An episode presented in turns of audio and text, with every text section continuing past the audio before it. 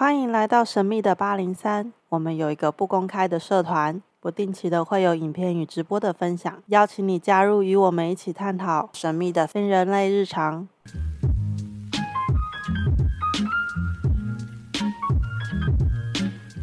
好啦，今天比较不一样的是，我们今天邀请到了那个桃园心灵词汇总堂的总堂主姚庆师姐，还有副总堂主姚杰师姐。讲这些字眼对我来说是非常老舍的。那我就想，哎，我到底要叫我要叫副总堂主、总堂主，还是我要叫两位师姐会比较好？直接称呼我们的道号姚庆、姚杰就可以了。放轻松，主持人。在这个节目里都会叫我 S 所长啦。哦，哎，S 所长，态度好一点。S 所长你好。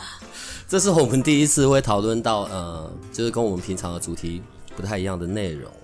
好，那一般呢、啊，我我我们就直接开始啊。一般像我，我过去我对于所谓宫庙，我说小时候我的理解都是放在同一种的。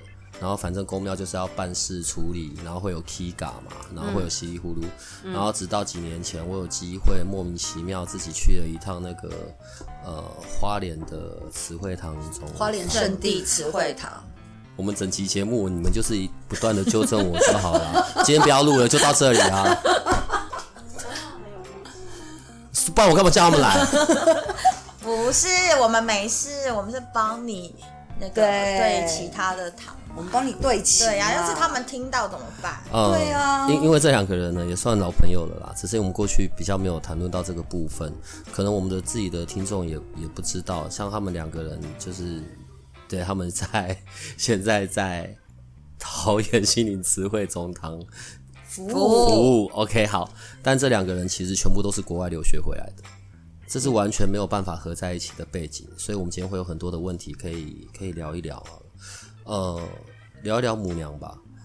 嗯，在桃园心灵词汇总堂，你们都在做些什么事？就是每天一群人坐在那边静坐，然后会起飞、旋转、跳跃，我闭着眼这样之类的吗？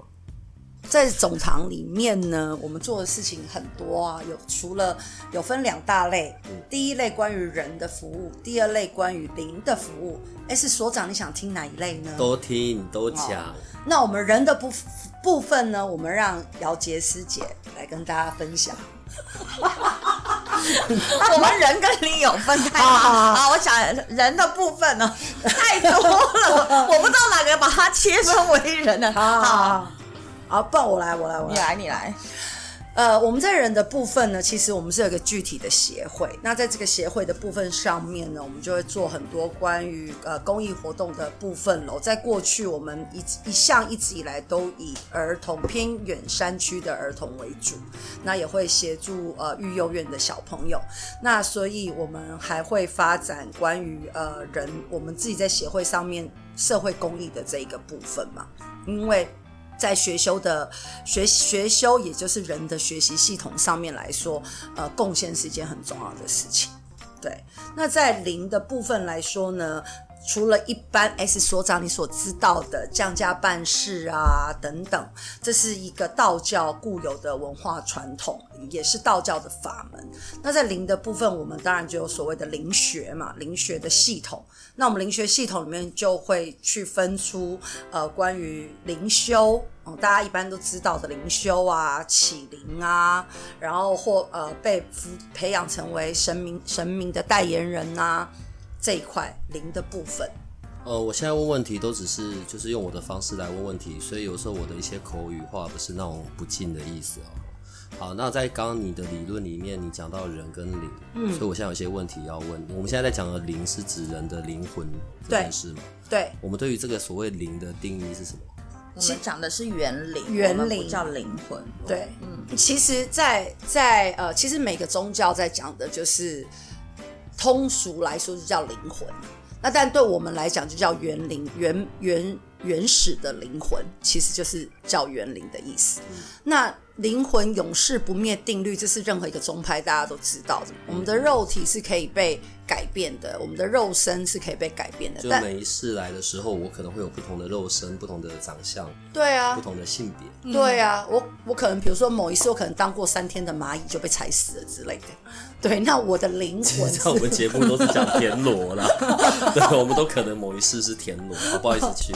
对，那可能可能我这一世就会转世是一个。我的，但是我不管怎么转世，我的灵魂都是同一个，都不会被改变。像我有认识一个朋友，他的这个元灵啊，就是呃玉皇四殿下的护法，那他一直到现在，他还在接受这件事情，对不对？那没有问题。这种在我们的法门里面，我们家母娘常常讲的就是，他最不怕的一件事，就是等到这个人。觉悟，你看哦，你们现在在讲关于园林这件事情，嗯、最原始的那个，所以怎么样？每一个园林都是有一个神明的吗？我等一下，我我我不知道那个说法要怎么讲，就是我以前听过一些说法，好，每个人在这个世界上，台湾地区我不知道国外，就是会有一个老师嘛，可能就是某一个神明是你的老师，还是是你的园林？我我我我我现在就是卡住，因为我不知道要怎么讲，你可以跟我们解释一下这个部分吗？嗯，好。在我们的法门里面，在心灵智慧总堂是这样。其实来到心灵智慧总堂的园林的灵的呃灵价是比较高的。什么叫灵价呢？就像这个社会人的社会结构，它是有分一些层次。那在我们心灵智慧总堂的园林的层次都是比较高的。它可能园林本身就是某个神佛，例如有玄天上帝的园林喽，但是他的老师不一定是玄天上帝。但每一个园林，他的园林是玄天上帝，但他的老师不是玄天上帝，就好像人一样嘛。我是我妈生的，但我老师是另外一个人呐、啊。对啊。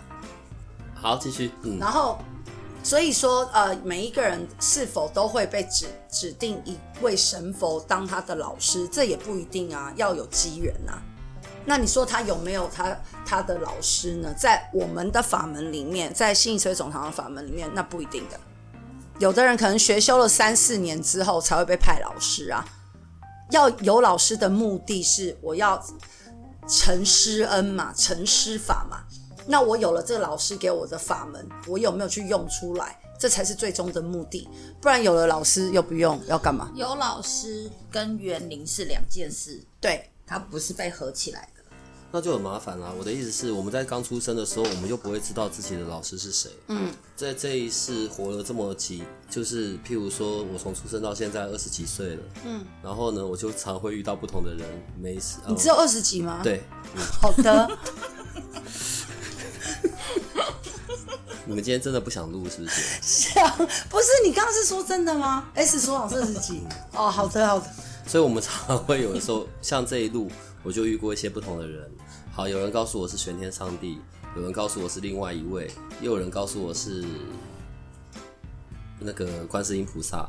好，然后可是我自己从小到大，我小时候是被那个妈祖做 K 将，嗯，义子，觉得小时候很难养，嗯，好，呃，那我怎么知道到底谁是说的是真的，还是我真正的就是保佑我的那一位是谁？这你的问题分成两个部分，第一个部分呢，呃，保佑你的是哪一位呢？这个不重要，重要是你被神佛神佛庇佑，嗯、这我们就很感恩了嘛，对不对？吃得饱，睡得暖，对吧？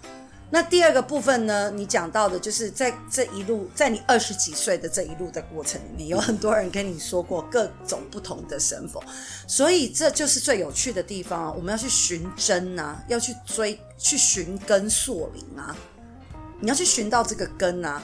我的一开始也跟关圣帝君，然后呃玄天师父，然后九天母娘，然后但是第一次在我身上降价的神佛叫做济公师父，就那么一次。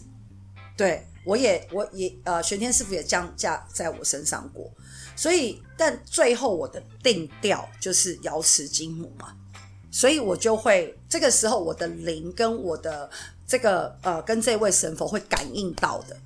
因为每一个神佛是这样子，每一个神佛都想要找到他的徒弟，想要他的法门被传出去。但是呢，这个是两造双方要有承诺的事情。那有一些，所以神佛会很愿意的去挑徒弟的。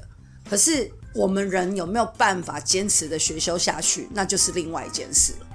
所以，即便有四个神佛是某人的老师，但他不往往下学，不精进，那也没有意义啊。所以听起来，如果真的有在修行，字眼，嗯、我我你刚刚讲的字眼叫学修，我，我用的叫做修行，是同一件事。同一件事。所以，如果这个人真的有在这一条就是道教的这个修行的道路上的话，在不同的时间点，可能他会有不同的老师。呃，老师是的。啊，跟老师怎么沟通？跟老师怎么沟通？梦里有很多种方式。有第一，像 S 所长你说的，在梦里有可能是认真的，认真的，认真的。我有时候是胡说八道，是认真的。OK，好。第二个过程，在我们的法门里面，可能是你在静坐的时候会有这样的一个机会。那第三就是另外一个比较高的层次了，就是直接接收到老师的资讯。可是如果我自己在静坐的时候，我怎么可以确定跟我讲，就是跟我互动？我我我现在没办法想象那个画面嘛，是我在静坐的时候会有画面，还是会有声音？可是我又怎么确定那真的是神佛，然后不是其他的妖魔鬼怪？都有可能，所以我们不建议我们的法门里面，我们是不建议人在家里，在家里啦，在办公室或随便的地方静坐。要静坐就去。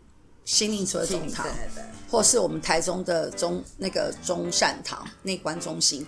那当然，它会有一个流程，有一个时间段。所以呢，就是呃，希望下次我们有个机会可以来跟 S 所长分享我们的灵学系统的的课程。那对我们来说呢，一个刚第一次来我们这边静坐的灵的人的呃唐生好了，OK，大概半年持续静坐半年。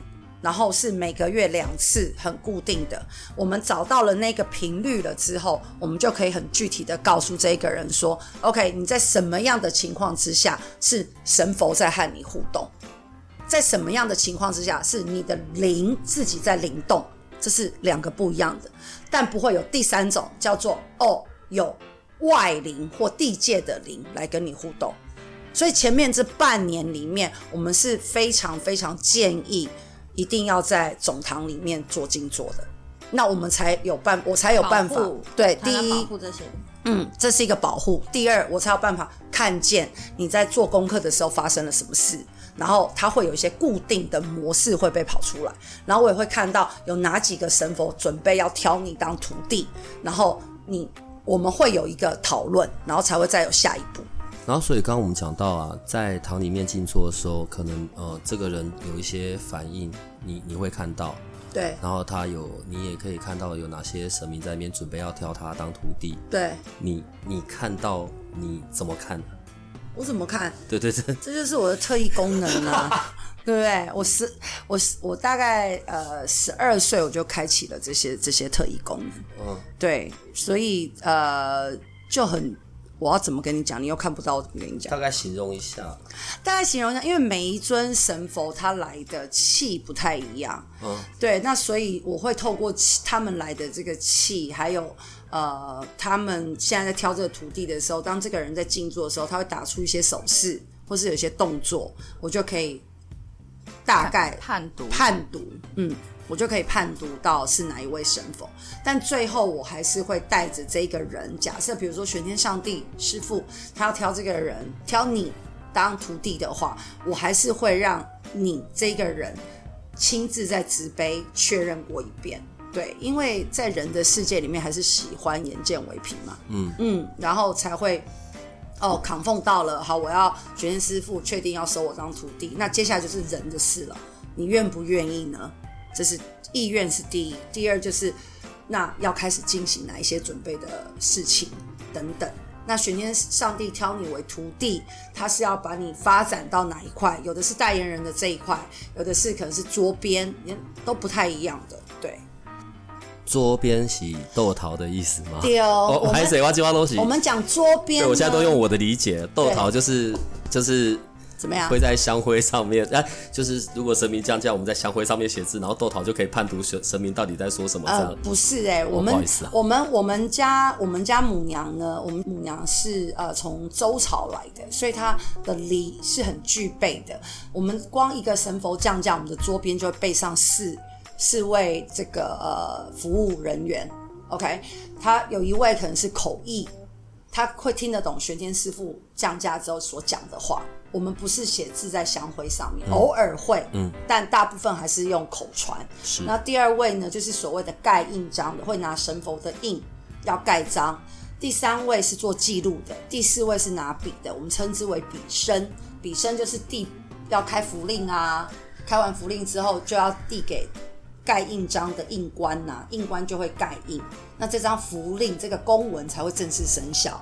所以一个神佛降价办事的时候，它的配备就是会有四个呃桌边人员，人员。嗯，哎、欸，我觉得这样还蛮恐怖的。我指的恐怖是回到刚刚讲的那个神明挑土地。对。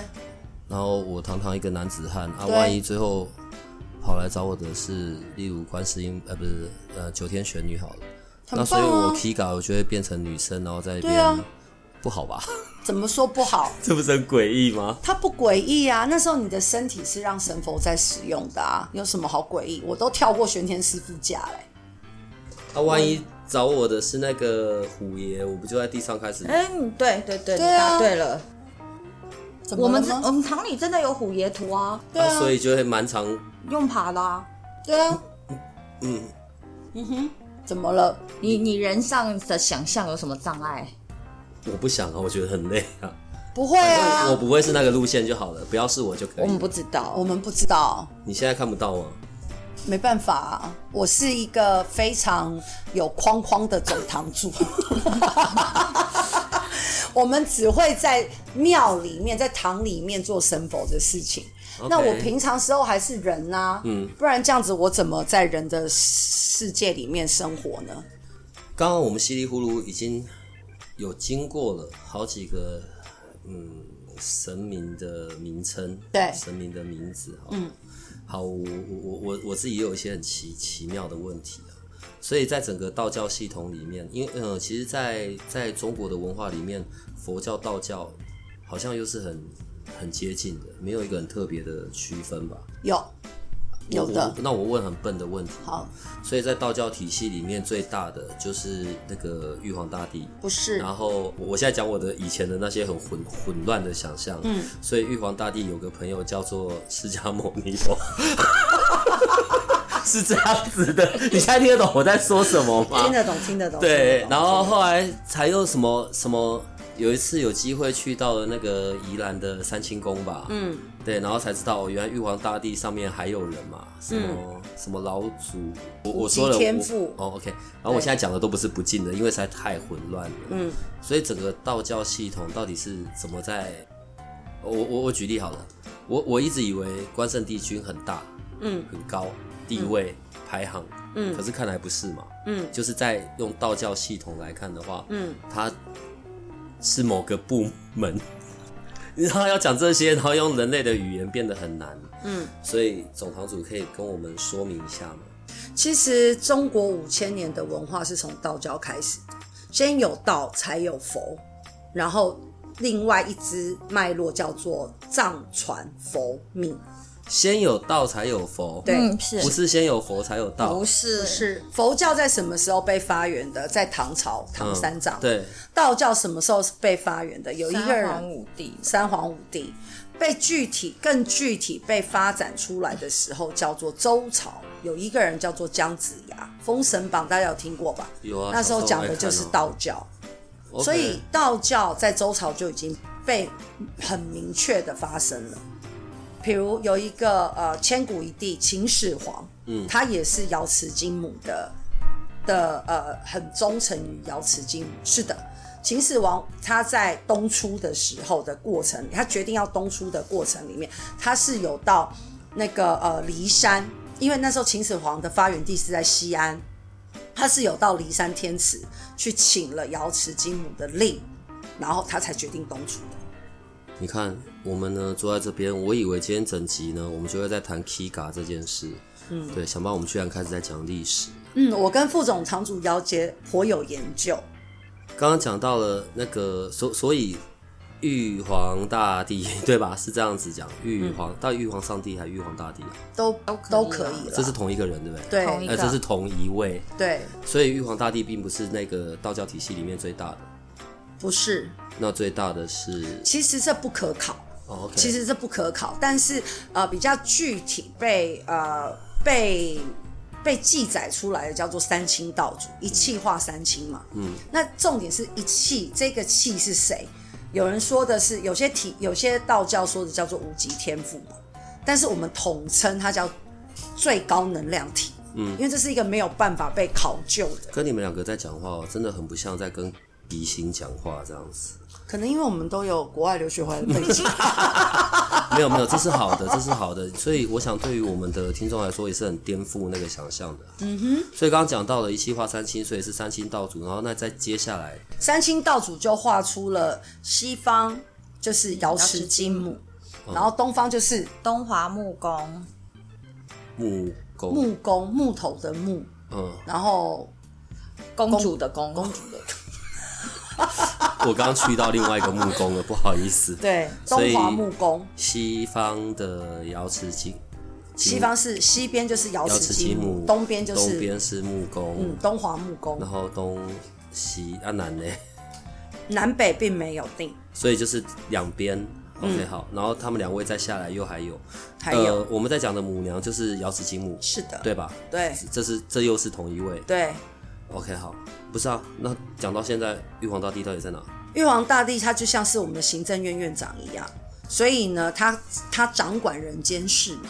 那瑶池金母掌管的是灵事嘛，东华木工也是掌管灵事，只是灵有分男女，男灵跟女灵嘛。像我现在是女生的身体，但是我的元灵是男的。嗯，对。那姚杰他是女生的身体，他元灵是女的，所以他们两位管的是灵。嗯，灵魂才是回到我们最早刚刚聊的，灵魂才是永永永世不灭的嘛。对。那玉皇上他玉皇上帝，或是三官大帝，或者是呃，比如说五府千岁，他们管都是人间事嘛。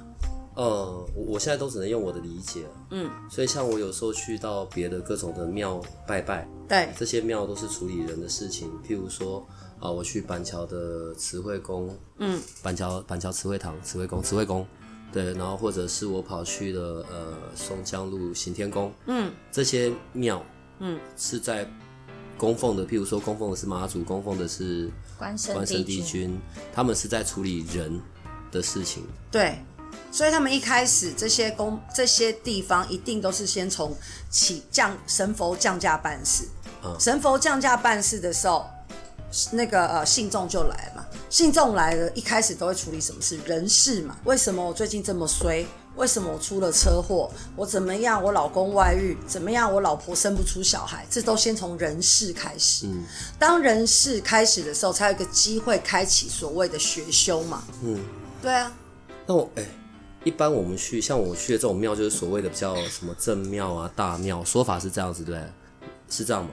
然后有一些人可能在自宅里面就会弄了自己家的宫庙。哦，对对对对对，嗯、那个那个那个，因为每一尊神佛他们在下，他们每一尊神佛拿的指令不太一样啊，嗯，所以有一些神佛他可能就是 OK，我只我我就是在这个地方，我我现在选择就在这个地方。那要把它变多大，那是人的事情。当然，有的时候神佛会讲说：“我希望可以把它扩大，哦，把把把从自宅变成一一间一个一个庙。”所以，S 所长，你可以去看，无论从行天宫开始，或者是花莲圣地慈惠堂开始，他们一开始都是一间茅草屋而已，然后再慢慢扩大。有一些人在自己自家宅里面，那就是他跟他的神佛讲好，那我们就只要长这个样子，对。他没有一定的形式或者被规范，这也就是道教最有趣的地方。他没有，我呃母娘讲那叫什么？没有怎么讲？没有框框怎么讲？母娘每次都讲哦，完了，意思是说，他没有一定的长得什么样，人人的肉眼一定要长得什么样子？对对对对，对，没有。是因为是人类需要有看到东西，嗯，我有看到是一个庙的形状，我也比较安心。对，就像我们家母娘就常常说，其实她从来都没有要要一个多大的地方，或要收什么财宝，就是我们的钱。但是要要做这件事情，是我们人需要有一个地方，是我们人想要的，要有一个地方可以来这边，或可以来这边做一些事情，这样。所以修行的人都要过得很清苦，就对了。没有啊。清苦的定义是什么？就是所长就是要只能喝粥，也那也太过分了啦。还好道教还是可以吃肉的。我的我的意思是，修行的人啊、呃，我我举例好了，譬如说呃呃慈惠堂新桃园心灵慈惠总堂，对，所以在里面修行，嗯，就是常常要饿着肚子啊，然后工作也顾不好啊，然后因为就要专心的往修行的路上走。你觉得我很瘦吗？你觉得我很辛苦吗？我还出国留学。对啊，我们还在国外回来了，还开公司呢。好了，我回答这个问题，我认真回答你哦。每一间宫庙的法门当然也有一些不同，但我只能基于我们桃园心灵词汇总堂来跟你说，我们的法门是没有在什么破财、破姻缘、破相。没有，等一下哦，破财、破姻缘、破相，意思就是我如果为了要修行，我就会没有钱，我就不能有另一半，然后破相是什么？就长得很稀里糊涂这样，对对对对对。因为有的时候我们会听到人们这么说，但我说心灵词汇总堂的法门是没有的，心灵词汇总堂法门是也很不破，那也很符合人间，因为这本来就是母娘说，这本来就是人间会要发生的事情啊，你本来就要赚钱啊，要工作啊，要结婚啊，继续啊，然后呢？然后要呃什么，就是。你就本来就要做人的事情啊，所以在我们的法门，你学修，同时你也要好好的在人间生活啊。所以我们的法门是没有在什么清苦啊、破这些爬石头路啊。哦，爬山有啦，嗯、爬山有啦，对。但是很多法门会爬石头路啊，然后呃呃，我听过的，因为我不太去别的。我不太接触别的法门，我蛮专注在母娘的法门。那我们母娘最重要的法门叫做商道，商业的商，道理的道，就叫商道两个字，就是对，就是大家懂得商道的那两个字，对，商道，对，母娘，对，教做生意，对。对，教我们。我每次都搞不懂你们两个到底讲真的讲假的，真的。我们家母娘的主题，当然我们有一些呃。法门，然后其中一个在桃园心呃桃园心理社会总堂主题，我们母娘的主题就是商道啊，创业啊，在商也要道。啊，嗯，取之有道，在道也要有商，意思就是就像你刚刚讲的嘛，就是你在创业的路上啊，或者经营的路上，都可以来请示我们母娘，我们母娘都会指导你在创业跟在做生意上面的。嗯，所以母娘是经营啊，母娘是支持人们，我要用哪个字眼？创业做生意，支持人们，要是能够有丰衣足食的生活，是这样？当然啊，当然，我刚刚有提到，我们母娘是从周周朝来的母娘，周朝是中国历史上最长最长的一个朝代，八百多年。那呃，姜子牙也是奉尧是金母的懿旨，等到周。周文王，周文王，对，周文王，他然后母娘，周文王母娘只告诉周文王一件事情很重要，叫做礼法治国，所以他协助了呃周文王用礼这件事情创建了周朝八百年，然后你要知道这八百年的周朝这八百年奠定了后面礼法治国这四个字，奠定了后面的秦朝。接下来的每一个朝代都依循的这个东西开始往下走，这是一个非常重要的脉络，它是没有被改变的。所以到周朝的时候，接下来在秦朝发展商这件事情发展的更为庞盛，所以在历史上所谓的秦商跟晋商是最有名的两个两大，这两个朝代的商人是发是最有名的呃商人。从那个时候开始有了所谓的商会，有了什么什么，但这些东西都从母娘给在周朝定下来的礼法治国里面发展出来的。对，我本来以为今天我们应该聊的呢，就是满天神佛，然后各种不同的 K 嘎之类的，结果谁知道整个聊起来呢，反而比较在看整个的历史故事，非常的深入的我们的法门。因为很多的部分看来都是可以是某一个单集，我们里面可以去讨论的内容。因为我相信经过今天之后，呃，我们的听众朋友可能会有更多的问题是想要理解的。嗯，但是在结束之前，我最后还是想要问一个：们你们两个是没有完全没有想要问这个，要看我们家童工要不要发通告，对我们这几个童工。但重点不是那个啦。我先确认一下，你们两位的国外留学不是那种国外念幼稚园的那种留学吗？是认真的？不是，我们两个都是硕士，好吧？对，我在英国，我在美国，嗯、我有两个硕士，我也有两个。我总是觉得好奇怪，那你们名校哎、欸，好啦好啦，我也是国立的哦。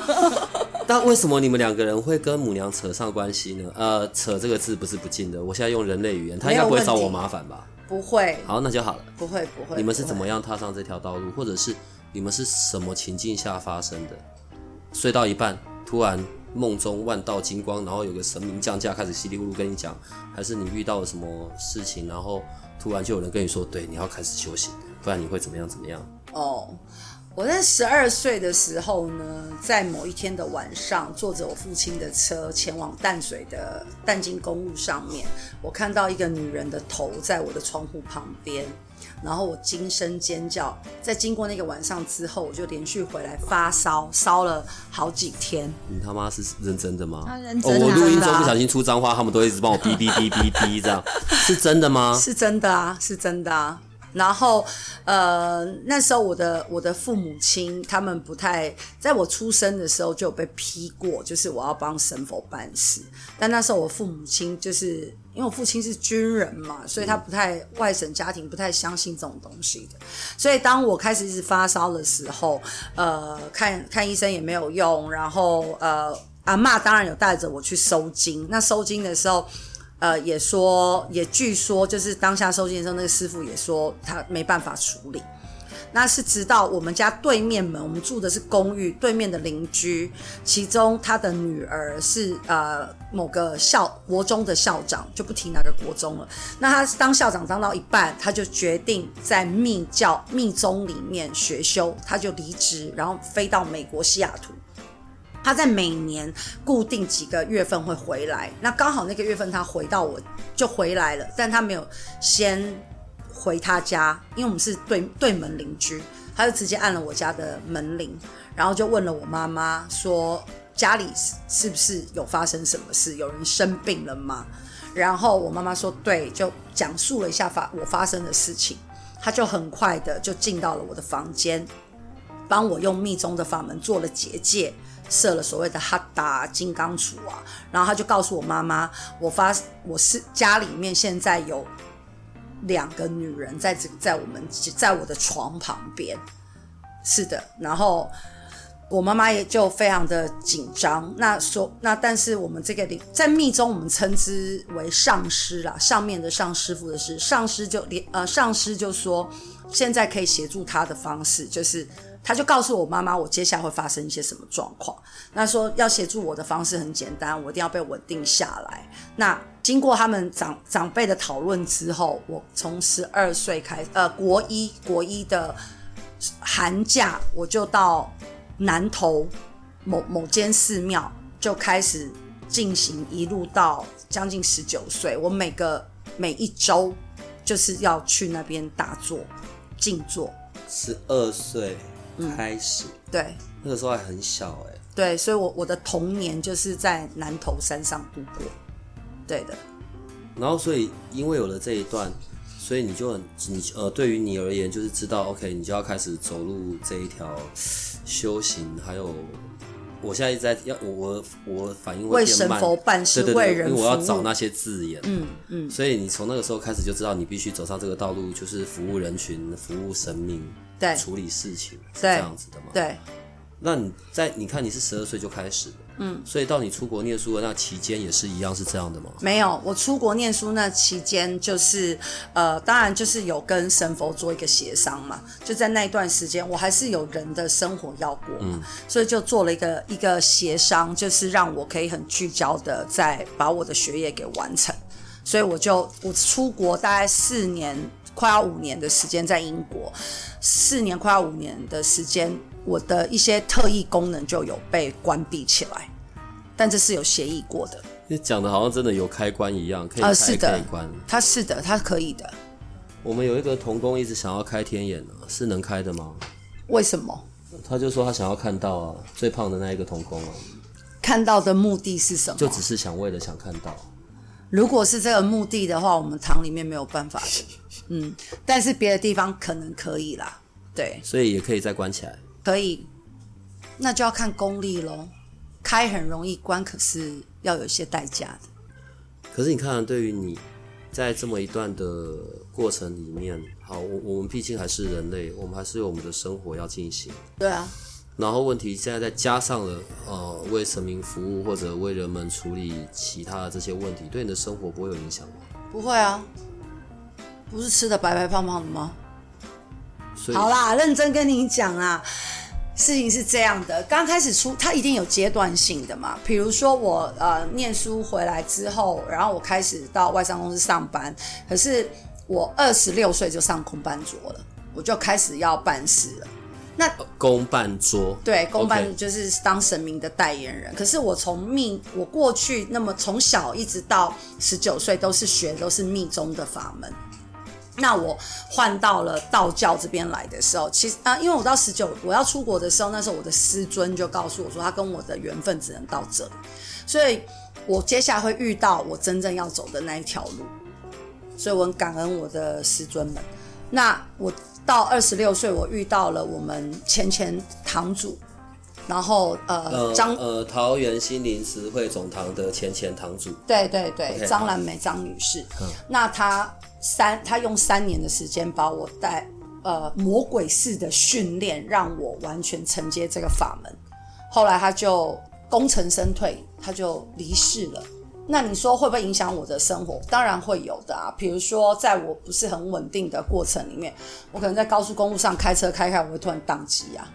对啊，有啊，有有没有影响我的生活？会啊。比如说我睡觉睡到一半，我可能会跳起来，然后就开始练拳啊，也会啊。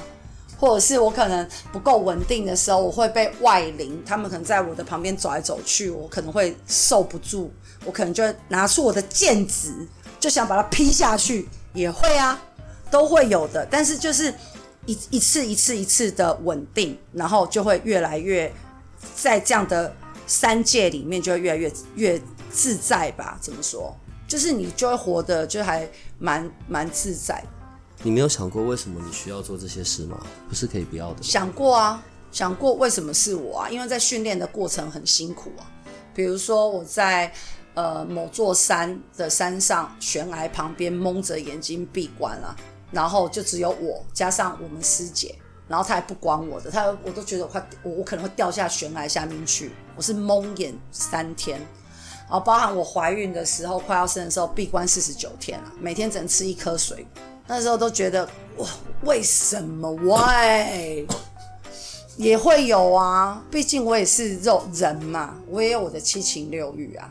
对，还是会有。我觉得可以听一下姚杰的分享。等一下再听他的。哦，好的。我有记得。下次，下次。没有，没有下次，等下就会讲了。但到底为什么？嗯，当我看到这个灵体，它是被舒展的，或是当我看到这一个人，他开始跟他的元灵越来越融合，然后或者是透过师父的法门，他的很多的生活品质、很多的面向开始提升的时候，我觉得很开心。我看到灵跳舞的时候，我都会在旁边哭。他灵动的时候，很自在，在灵动的时候，我就会掉眼泪。那是我我我最大的甜头。嗯，所以我们听完了那个总堂主的，那我们就来听一下副总堂主的好了。美国讲英文跟神明沟通，神明听得懂吗？我没有，我没有办法，我不是我不是这个路线。那你们一个是讲英式的，呃呃。英式的英文，对，一个讲美式的英文，我都还蛮想认识你们的神明。就是如果讲英文是听不听得懂的这样。哦，我首先老外办故事啊，讲英文。对啊，真的。这个部分真的就要留到下一集了。我觉得你们真的是故意的，就要留很多东西，会分很多集讲。对对对，没错。但我我我我想我们也会很好奇啊，那副总堂主这边又是如何踏上这个很跟你完全。你们两个怎么看都很不搭啦，就是很你们两个都很不像是所谓修行人。哦，首先呢，我没有这个天线，我看不到，我也听不到。然后我是几年前在从美国回来，然后在香港念书的时候，我就是非常人的路线，就是某位朋友，然后带我去堂里面，去在母娘降驾指导的时候去请示关于我人的事情，我就是这样子开始结缘的，然后一路那次请示很特别啊，我在闭关，对，用对。是用写的，在你还没到的时候就写好，对。然后把他的问题直接，他都还没问，我都还没问，就给他了，嗯。然后就处，然后也处理了一些事情，所以我第一次去堂里的时候，我就 觉得实在是，我都我我是很人的，我都觉得哦，实在是太神奇了。当时我也不是副总统，我就是第一次去，就是从很人的路线开始接触的。然后我就一直在香港，然后中间回来的时候，有时候就跟朋友偶尔会去堂里面，也是请示工作啊，就是这样开始，但是很短。后来你问我怎么会踏上这条，我也是稀里糊涂用你的语言，我也不知道怎么稀里糊涂直杯就成副副总堂主。我这一辈子也从来没执过连续这么多 圣杯，就在那一刻就变成副总堂主了，然后就被赐了。然后我也还不知道任何的道教的什么文化礼仪，然后我就被赐了道号，然后我就开始了，我就开始去理解，然后开始跟姚庆，然后开始静坐，开始做很多。呃，堂的事情，我自己会一直这样。我觉得我是从一开始，我是真的觉得我在这个路上，就母娘给我很多指导，嗯、然后我们也一起做了很多事情。呃，不论是去做一些公益啊，还是服务一些人，我觉得让我自己在对我自己的生活眼界格局都有很大的不同吧，就很大的提升。然后我觉得我的生活也简单。然后满足很多，然后再从我是从这里开始的，就以前以前就是去 party 呀、啊、喝酒啊、跳舞啊，然后现在就是有空就是闭关啊、抄经啊，所以就很不像啊。但是我觉得那个是很不一样的体验，就像我常常说，我们要去一些跟瑶沁说，我们要去一些别人没有去过的地方。不是只是关于去哪一个地点，而是关于一些心心心境上、心智上的这些地方。我们一直在心智上一直不断被扩充。对，这个是我个人很喜欢。然后我们又我自己可以提升我自己，同时又可以服务到很多人，就这样。在在人类的学习模式上面，我们从小到大受教育嘛，然后会有课本、语言，然后接着我们当然会看到各式各样的证据嘛。书念得好的，然后好好要跑去当医生啊，当律师啊。我在说的是人的学习模式、成长模式是这个样子。可是，在神明的这件事上面，普世价值，人类可能都还是要看到神机、啊，看到一些很。神秘不可不没有办法理解的事情，甚至是哦，我今天有亲朋朋友丢高，然后赶快送去修家。嗯，我们在这一块的信仰才会开始有发生，嗯，才会真的觉得嗯，这是真的，那个信念就会开始产生了。呃，在在你们两个的在讲的的过程，反而比较少是是这一块的。那你如何让你对于母娘的这个信仰是很坚定？对。我刚刚忠贞，对我那个跟你们讨论这个要用的语言都要很小心。为什么会是这么坚定的？对我来说，当然我看到足够多的证据喽。那我相信姚姐也是看到很多的证据，包含发生在我们自己身上的，或是我们在协助别人的时候我们所看到，包含母娘预告的事情，我们讲反送中的时候的事情。哦，又讲反送中那对其中一个例子，我在香港的时候，呃，那一段时间母娘在香港也有讲价，我们也有服务香港的人，然后母娘就曾经讲过说，在反送中之前就说，呃，香港要发生大事，大事了，但是没说什么事。你现在讲的是？桃园心灵慈惠总堂的母娘，的母娘在香港，我们在香港有一个分堂。对，然后他在香港降价，他有说要发生事情。对，在香港那边要发生大事，而且他说大事。对，然后后来母娘讲完，呃，大概过一个月、两个月，差不多就会发生。后来就马上就发生了反送中这件事情，然后很多人都有来，也有一些香港人来请示，说到底什么时候会。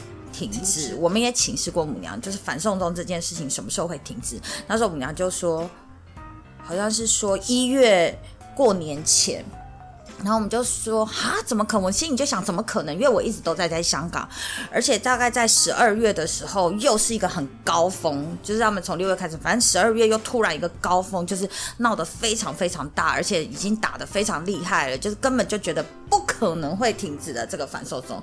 结果可是真的在过年前一月的时候就没有反送中了，你知道为什么吗？因为武汉肺炎出现了。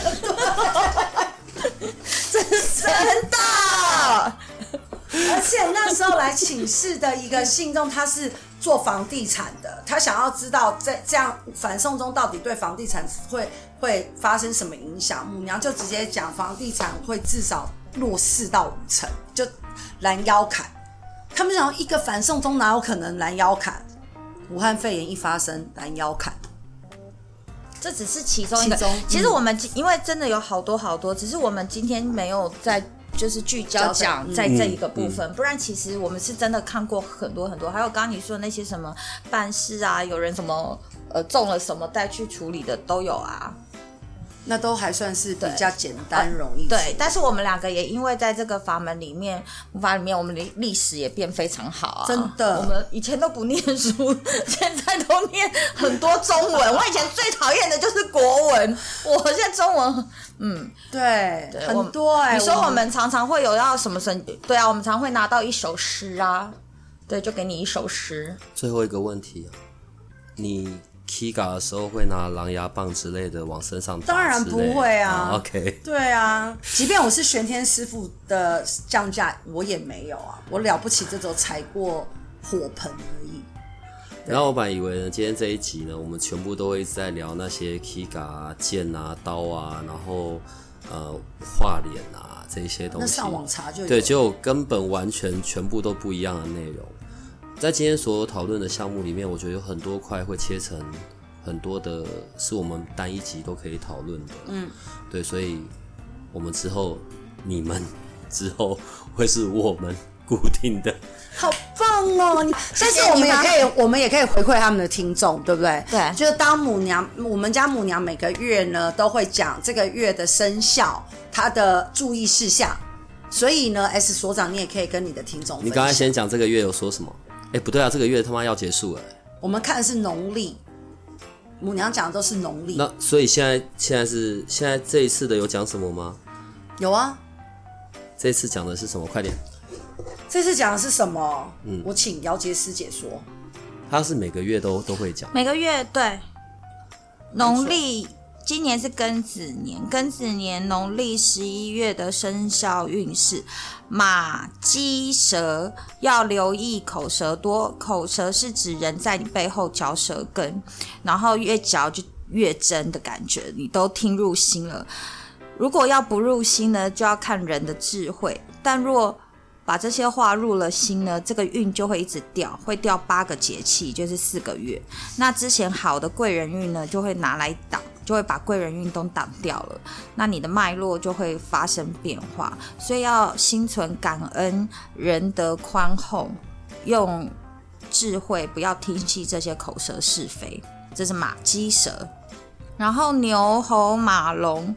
两个节气，两个节气就是一个月会三合，落三合宫，外出合、家宅合、事业合。这三合靠一法起，意思就是说，如果要这三合的话，有一个法门叫做厚，厚重的厚，心要厚，底子要厚。如果底子底子单薄，就别硬冲。然后气要厚，气为谦卑之气。就是谦卑之气的意思，就是要众生平等，没有你高我低之分，心存善念，仁德宽厚。